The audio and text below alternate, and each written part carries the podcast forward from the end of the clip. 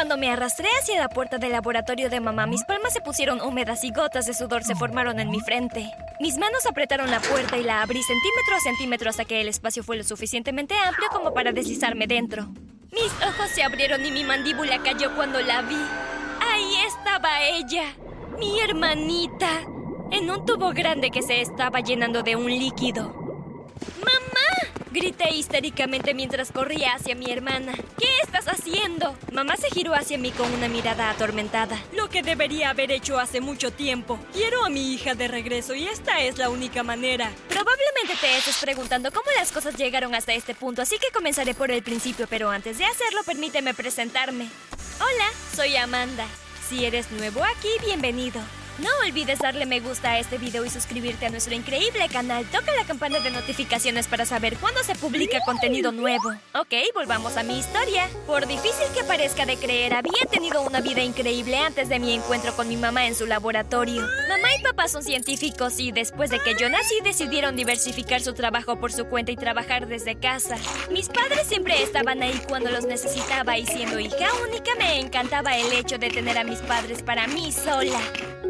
Aunque siempre obtenía las cosas que quería, mamá y papá se aseguraron de que yo fuera responsable y respetuosa con todo mundo. Cuando mamá nos dijo que estaba embarazada, yo tenía 12 años en ese momento. Me entristecía un poco saber que tendría que compartir a mis padres, pero también me emocionaba la idea de tener a alguien con quien jugar. Después del primer ultrasonido de mamá, descubrimos que iba a tener gemelas. ¿Pueden creer eso? Tendría dos hermanas con quien jugar. No podía esperar a conocerlas. Esa noche celebramos en la casa y el día siguiente mis padres y yo comenzamos a prepararnos para las nuevas integrantes de nuestra familia. Los meses pasaron volando y a medida que se acercaba el nacimiento yo estaba realmente emocionada. Tan emocionada que muchas noches me quedaba despierta pensando en todas las cosas que les enseñaría a mis hermanitas. ¡Por fin! Llegó el gran día y llevaron a mamá de urgencia al hospital. Papá y yo esperamos nerviosos en la sala de espera mientras los minutos se convertían en horas. Después de unas horas un médico entró a la sala de espera y pidió hablar con papá. ¿Está todo bien, Doc? Su esposa y una de sus hijas están descansando cómodamente. Apreté la mano de papá sabiendo que el doctor estaba a punto de compartir la mala noticia. El médico suspiró profundamente. Surgieron algunas complicaciones durante el parto y su otra hija ha sido trasladada de urgencia. ¿Ella va a estar bien? Estamos haciendo todo lo que podemos. En unos 30 minutos podrá ir a ver cómo están su esposa y su hija. El médico se alejó y papá y yo nos sentamos en la sala de espera hasta que llegó el momento de ver a mamá y a la bebé. Mientras la enfermera nos acompañaba a la habitación, miré a papá que parecía tener una expresión en blanco en su rostro. Eso se transformó lentamente en alegría cuando entramos en la habitación. Mis ojos se iluminaron cuando vi al pequeño bebé acurrucado en los brazos de mamá. Mamá y papá la llamaron Fernanda y a mi otra hermana Esperanza. Mientras mamá y papá hablaban quedé fascinada con sus pequeños dedos de las manos y los pies.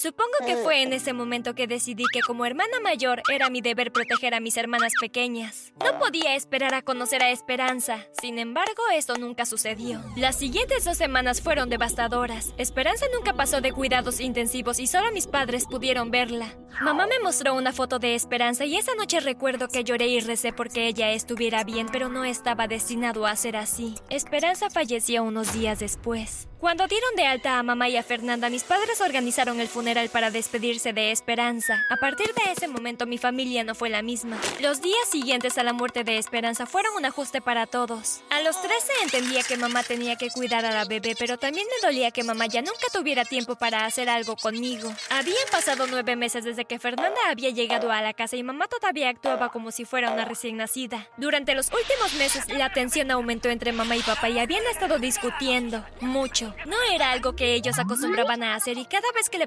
preguntaba a papá al respecto sonreía y decía que todo estaría bien, que a veces los padres discuten. La cuestión era que mis padres nunca antes habían discutido y honestamente no pensé que las cosas fueran a mejorar. Una tarde encontré a papá sentado a la mesa de la cocina con los dedos envueltos alrededor de una taza de café mirando a lo lejos. Papá, ¿está todo bien? Papá fingió una sonrisa en su rostro y se giró hacia mí. Hola, calabacita, estoy bien, estoy trabajando en algo nuevo en el laboratorio.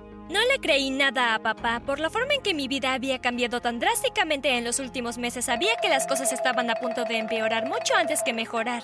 Lo peor llegó más tarde en la semana cuando papá me dijo que se iba a mudar. Me dio un teléfono y me dijo que lo llamara si lo necesitaba. Lo abracé con fuerza y le rogué que se quedara. Dijo que necesitaba un tiempo solo para él para poder resolver las cosas, pero que vendría a visitarnos a Fernanda y a mí tan seguido como pudiera. Cuando papá se fue, mamá se obsesionó con un proyecto secreto en el que estaba trabajando. Ya no se me permitía entrar al laboratorio. Cualquier cosa que mamá quisiera debía colocarse junto a la puerta. Sin papá, me convertí en el otro padre de Fernanda porque pasaban días sin que mamá saliera de su lugar de trabajo.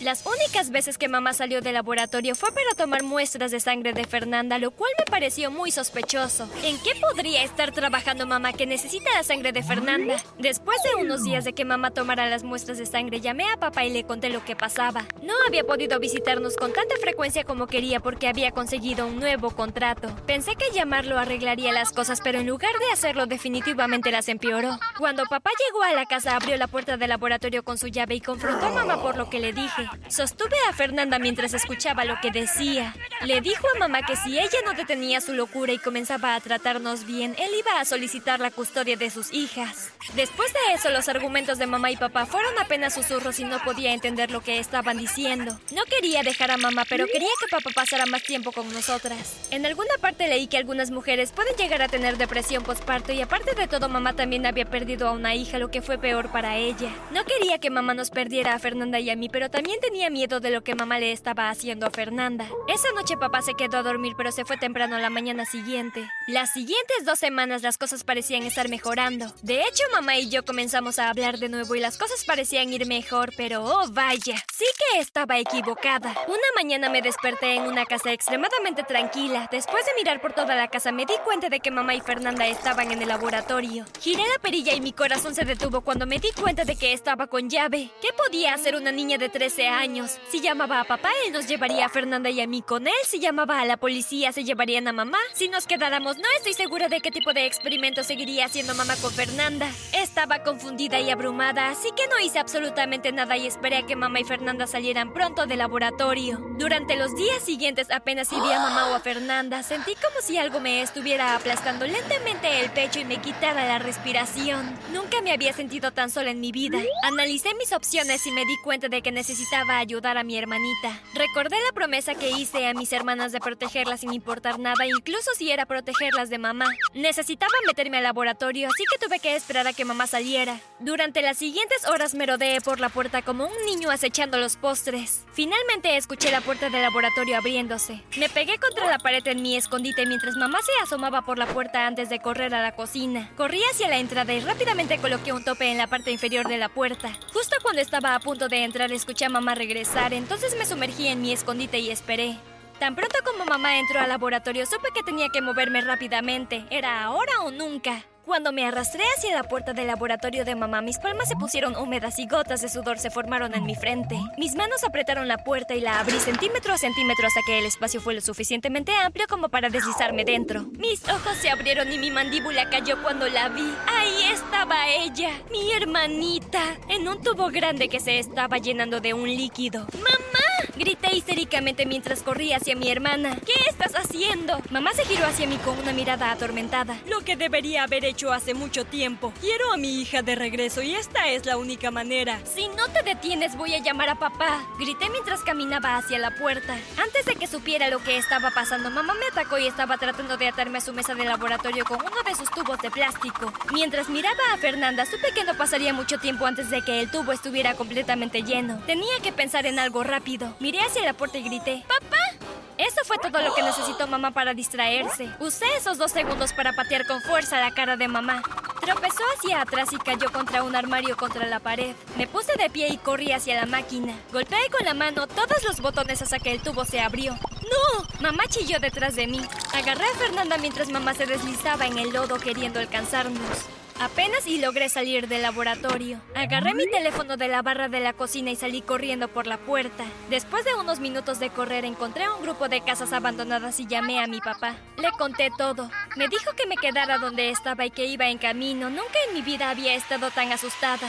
Cuando papá nos encontró yo todavía estaba temblando. Lo abracé y me solté a llorar a mares. Esa noche la pasamos en casa de papá pero no pude dormir. Cada vez que cerraba los ojos veía el rostro de mamá contorsionado por la ira mientras se lanzaba encima de mí. Pensé que tal vez si bebía un poco de leche tibia por fin podría dormirme. Esa decisión cambió mi vida para siempre. Cuando entré a la cocina y estaba a punto de encender la luz noté que papá iba saliendo de su laboratorio. ¿Por qué sigue despierto? Me pregunté.